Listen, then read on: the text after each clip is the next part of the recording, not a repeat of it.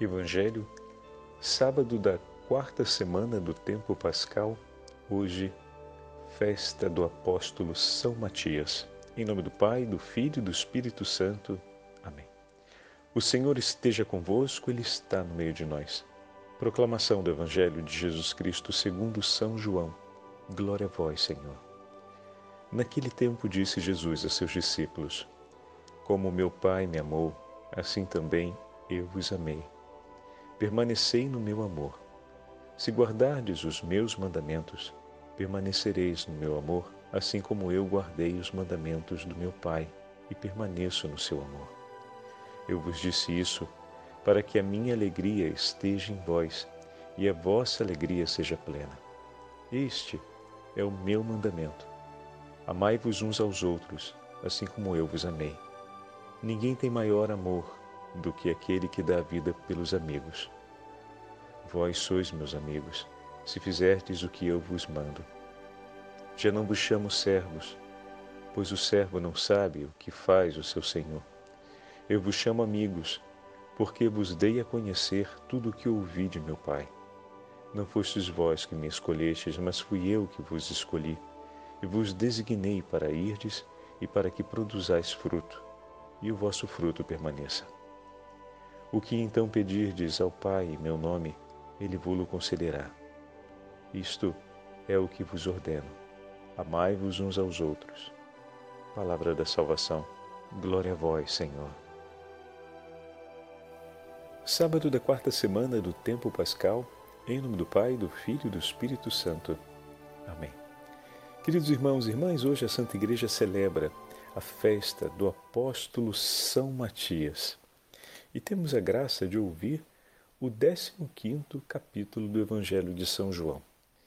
Ordinariamente, o texto seria do 14 capítulo, mas como hoje ocorre a festa do apóstolo, o Evangelho separado para a festa do apóstolo é o 15. Então damos um passo à frente nas páginas do Evangelho de São João e caímos nesse belíssimo discurso do Senhor aos discípulos no dia da última ceia.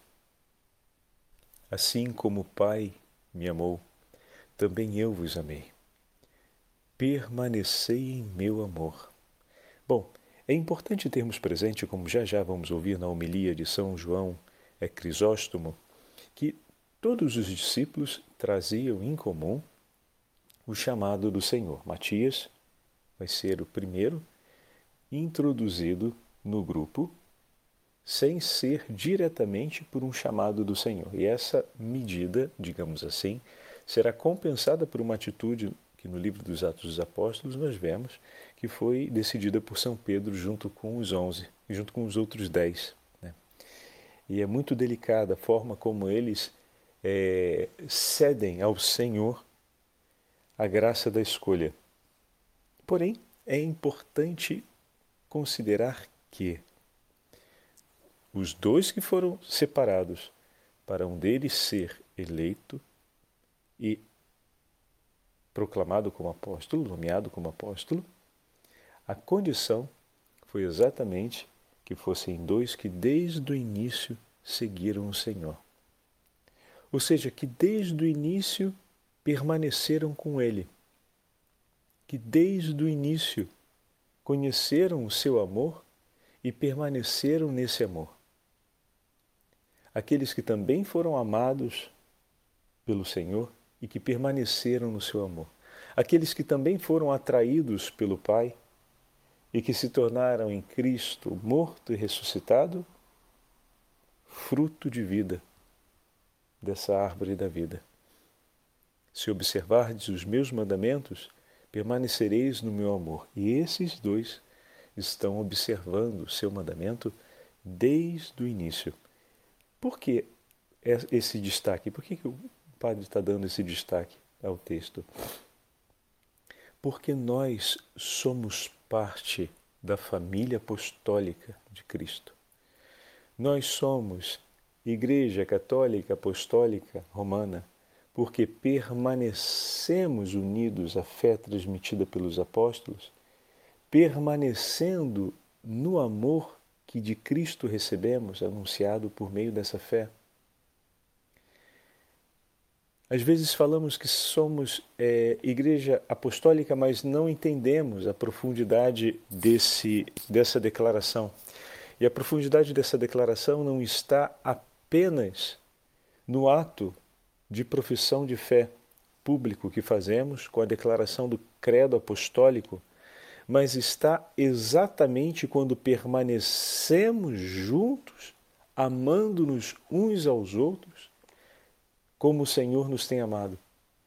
Quando permanecemos no seu amor, sendo esse o cerne da nossa vida, sendo esse a razão do nosso viver, sendo esse amor que de Cristo recebemos pelo mistério da sua paixão, morte e ressurreição, aquele que ilumina a nossa vida, nossas decisões, nossos atos, nosso modo de pensar, que de uma forma única transforma o nosso inteiro viver, em todas as suas partes, de maneira que a nossa presença no mundo não é jamais uma presença sozinha, mas onde estamos está Cristo conosco.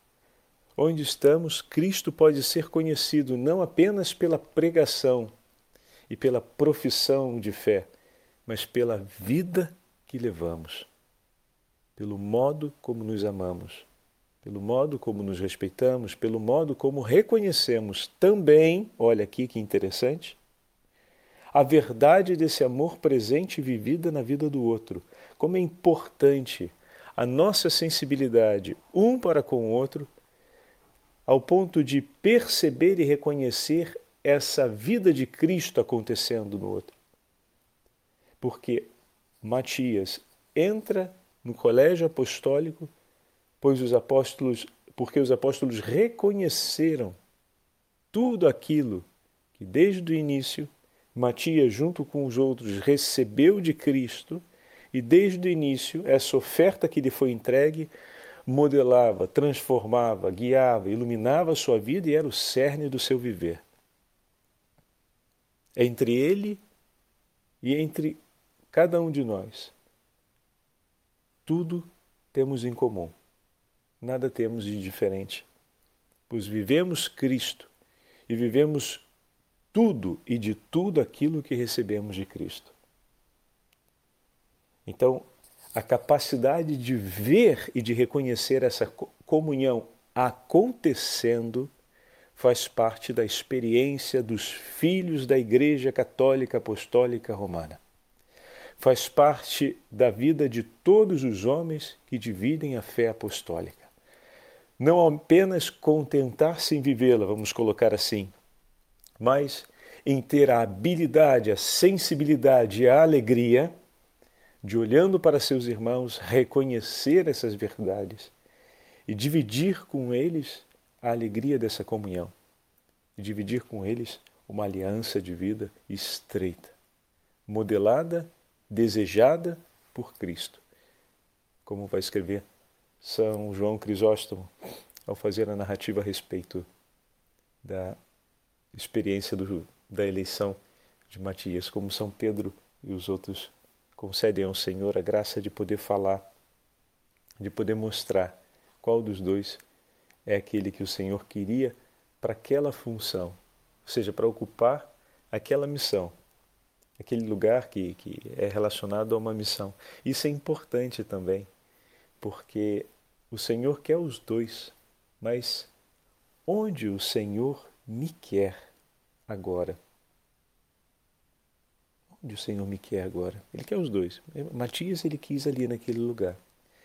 E os apóstolos eles não se apressam em dizer para um ou para outro onde deve ser o seu lugar a partir de agora. Mas eles têm a humildade e não apenas a humildade, mas a humildade, a modéstia, a obediência, de submeter-se ao Senhor para ouvi-lo e o zelo ardentíssimo de cumprir aquilo que era a vontade do Senhor. O Senhor sabe o lugar para cada um de nós, é preciso ouvir a Ele em primeiro lugar. Ouçamos a Ele. E depois, uma vez que o Senhor nos levou a conhecer onde Ele quer que aquele irmão esteja, é hora de ajudar esse irmão a assumir aquele lugar.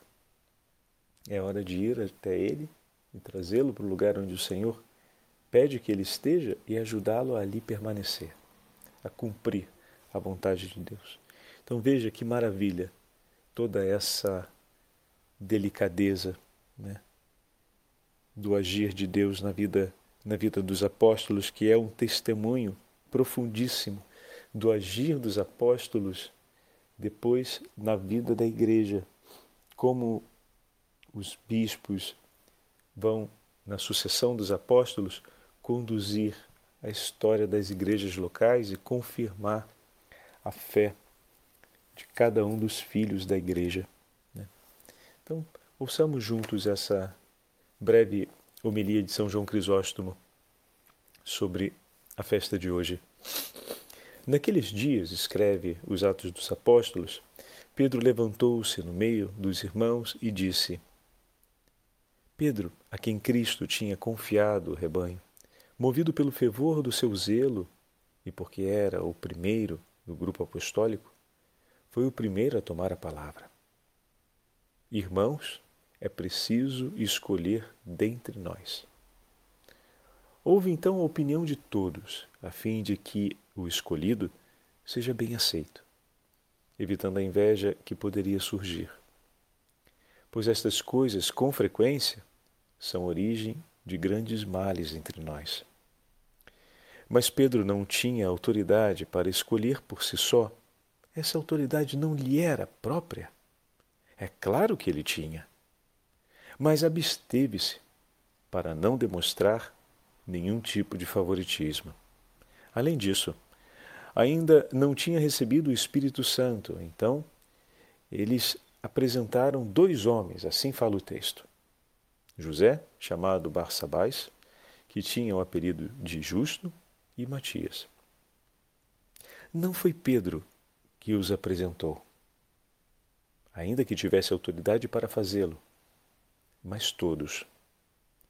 O que ele fez foi aconselhar esta eleição, mostrando que a iniciativa não era sua, mas fora anteriormente anunciada pela profecia.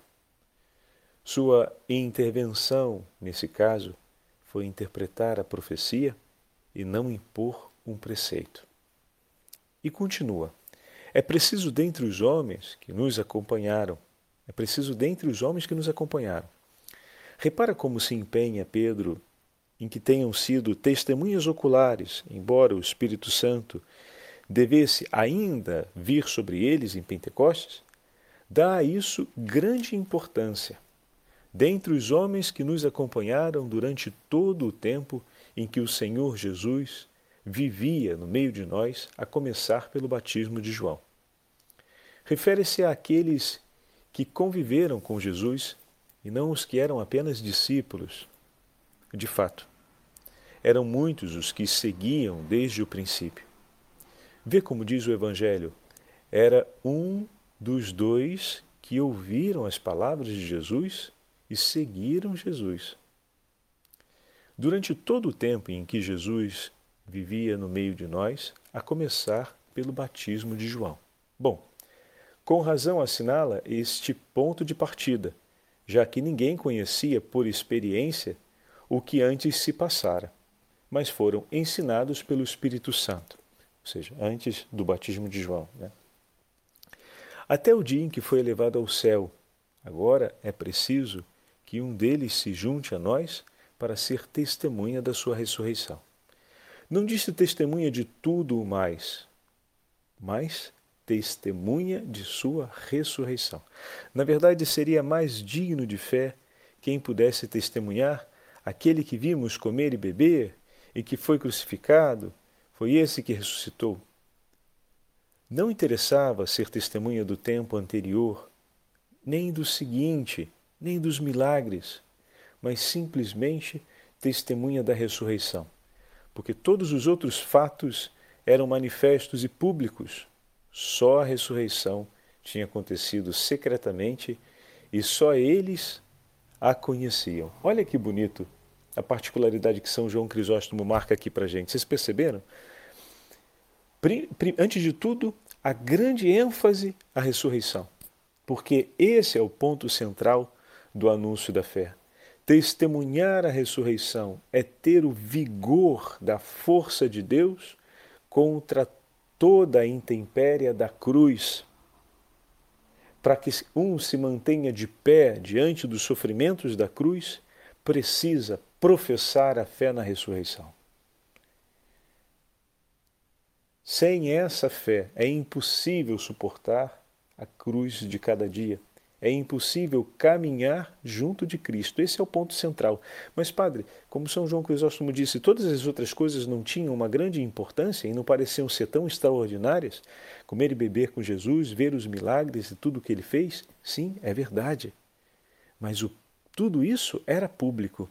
Ou seja, tudo isso poderia ser conhecido de muitas formas. Só a ressurreição se conhece pela intimidade. Assim como a ressurreição foi dada a conhecer a eles, Cristo ressuscitado não apareceu a todos, apareceu a alguns, até o dia da ascensão, né? enquanto os milagres foram realizados pelas ruas de Jerusalém e por todas as partes, o ponto é que é necessário que haja esse sinal de intimidade. A ressurreição ou a fé é alguma coisa que o Senhor nos comunica e nos entrega em intimidade. É preciso para continuar no segmento apostólico, ou seja, é preciso para se manter em comunhão com os apóstolos, essa experiência de um Deus que nos fala da sua vida, de um Deus que nos fala da sua ressurreição, de um Deus que nos leva ao conhecimento da ressurreição por um anúncio íntimo, por um conhecimento interior, obviamente que vem pelo anúncio, pelo catecismo, pela formação, como assim recebemos, mas que também foi transmitido por um rito, por um sacramento, de maneira recolhida. Ainda que a gente diga que os sacramentos têm valor público, porque afinal acontece numa igreja que é um ambiente público, mas eles são reservados ao mesmo tempo. Porque quem sabe que você foi batizado. Quem sabe em toda a cidade onde você mora, e se for uma grande cidade, uma metrópole, ou então no inteiro país onde você mora, que você é batizado. Aqueles que participaram do dia do seu batismo e aqueles que, vendo você participar dos demais sacramentos da igreja, porque participam contigo, sabem que você o é. Então, essa é a forma reservada. E porque a igreja testemunha por você essa verdade que está registrada no livro do batismo, por exemplo. Né? Então, dessa forma, o dom da fé que recebemos, por mais que o vivamos publicamente, o recebemos e o temos em uma maneira reservada, de uma maneira muito particular que o Senhor nos concedeu que o Senhor nos entregou. Então, essa experiência tem um, um, um, significado muito grande, é um tesouro, é um tesouro que foi entregue em intimidade para nós. A alegria do nosso batismo não deve ser uma alegria vulgar, ou seja, uma alegria banal, mas ela deve ser uma grande alegria na nossa vida porque trata-se de um tesouro de preciosíssimo valor entregue de uma maneira muito reservada. Olha que maravilha poder renovarmos a nossa fé a cada trido, a cada é, vigília pascal e renovarmos a nossa fé em vários outros momentos do ano durante a celebração dos sacramentos, por exemplo, ou então como parte das nossas celebrações litúrgicas, quando participamos, por exemplo, de uma celebração do batismo, como comunidade presente, renovamos a fé em comunhão com os padrinhos e pais que professam naquele momento pelo próprio filho, pelo próprio filhado que não tem condições de professar por si. Que beleza da igreja que se une para sustentar a declaração da fé, a profissão da fé daquele que ainda não consegue por si só professá-la. Então, com que alegria a igreja não vai ensinar esse filho a conhecer aquela fé e a tomar nas mãos esse tesouro essa igreja que se reúne por amor a Ele e que professa com Ele, por Ele, naquele momento, porque Ele não é capaz de, em tudo, viver e reconhecer a fé que está sendo reservada em seu favor e entregue naquele momento. Que tesouro, né? Como é bonita a nossa Igreja Apostólica. Continuando o texto para concluirmos o último parágrafo. E então os apóstolos rezaram juntos, dizendo: Senhor, tu conheces o coração de todos, mostra-nos. Tu, nós não. Com certeza a invocação eh, o invocam como aquele que conhece os corações, pois a eleição deveria ser feita por ele e não por mais ninguém, mas por Cristo que conhece o coração. Tu, Senhor, nós não. Assim falavam com toda a confiança, porque a eleição era absolutamente necessária. Não disseram escolhe, mas mostra-nos quem escolheste. Bem sabiam que tudo está predestinado por Deus, então tiraram a sorte entre os dois. Ainda não se julgavam dignos de fazer por si mesmos a eleição.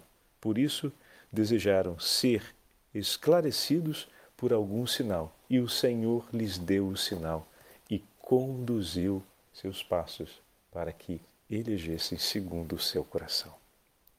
O Senhor esteja convosco, Ele está no meio de nós. Pela intercessão da Beatíssima Virgem Maria, Rainha dos Apóstolos, abençoe-vos o Deus Todo-Poderoso, Pai, Filho e Espírito Santo. Amém.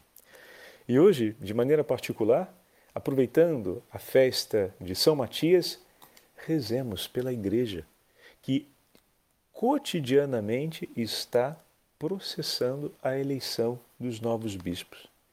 Cada bispo passa por um processo de eleição e, com um cuidado muito delicado, a Igreja vai realizando um escrutínio, vai ouvindo o povo de Deus, vai recolhendo os sinais que o Senhor vai oferecendo para que se passe aquela escolha, para que seja apresentada ao Santo Padre e o Santo Padre, em nome de Cristo, declare aquela escolha. Rezemos e cuidemos ao mesmo tempo, com todo carinho e amor, desse ato que a Igreja realiza por amor a Cristo na continuidade do Colégio Apostólico. Deus abençoe a todos.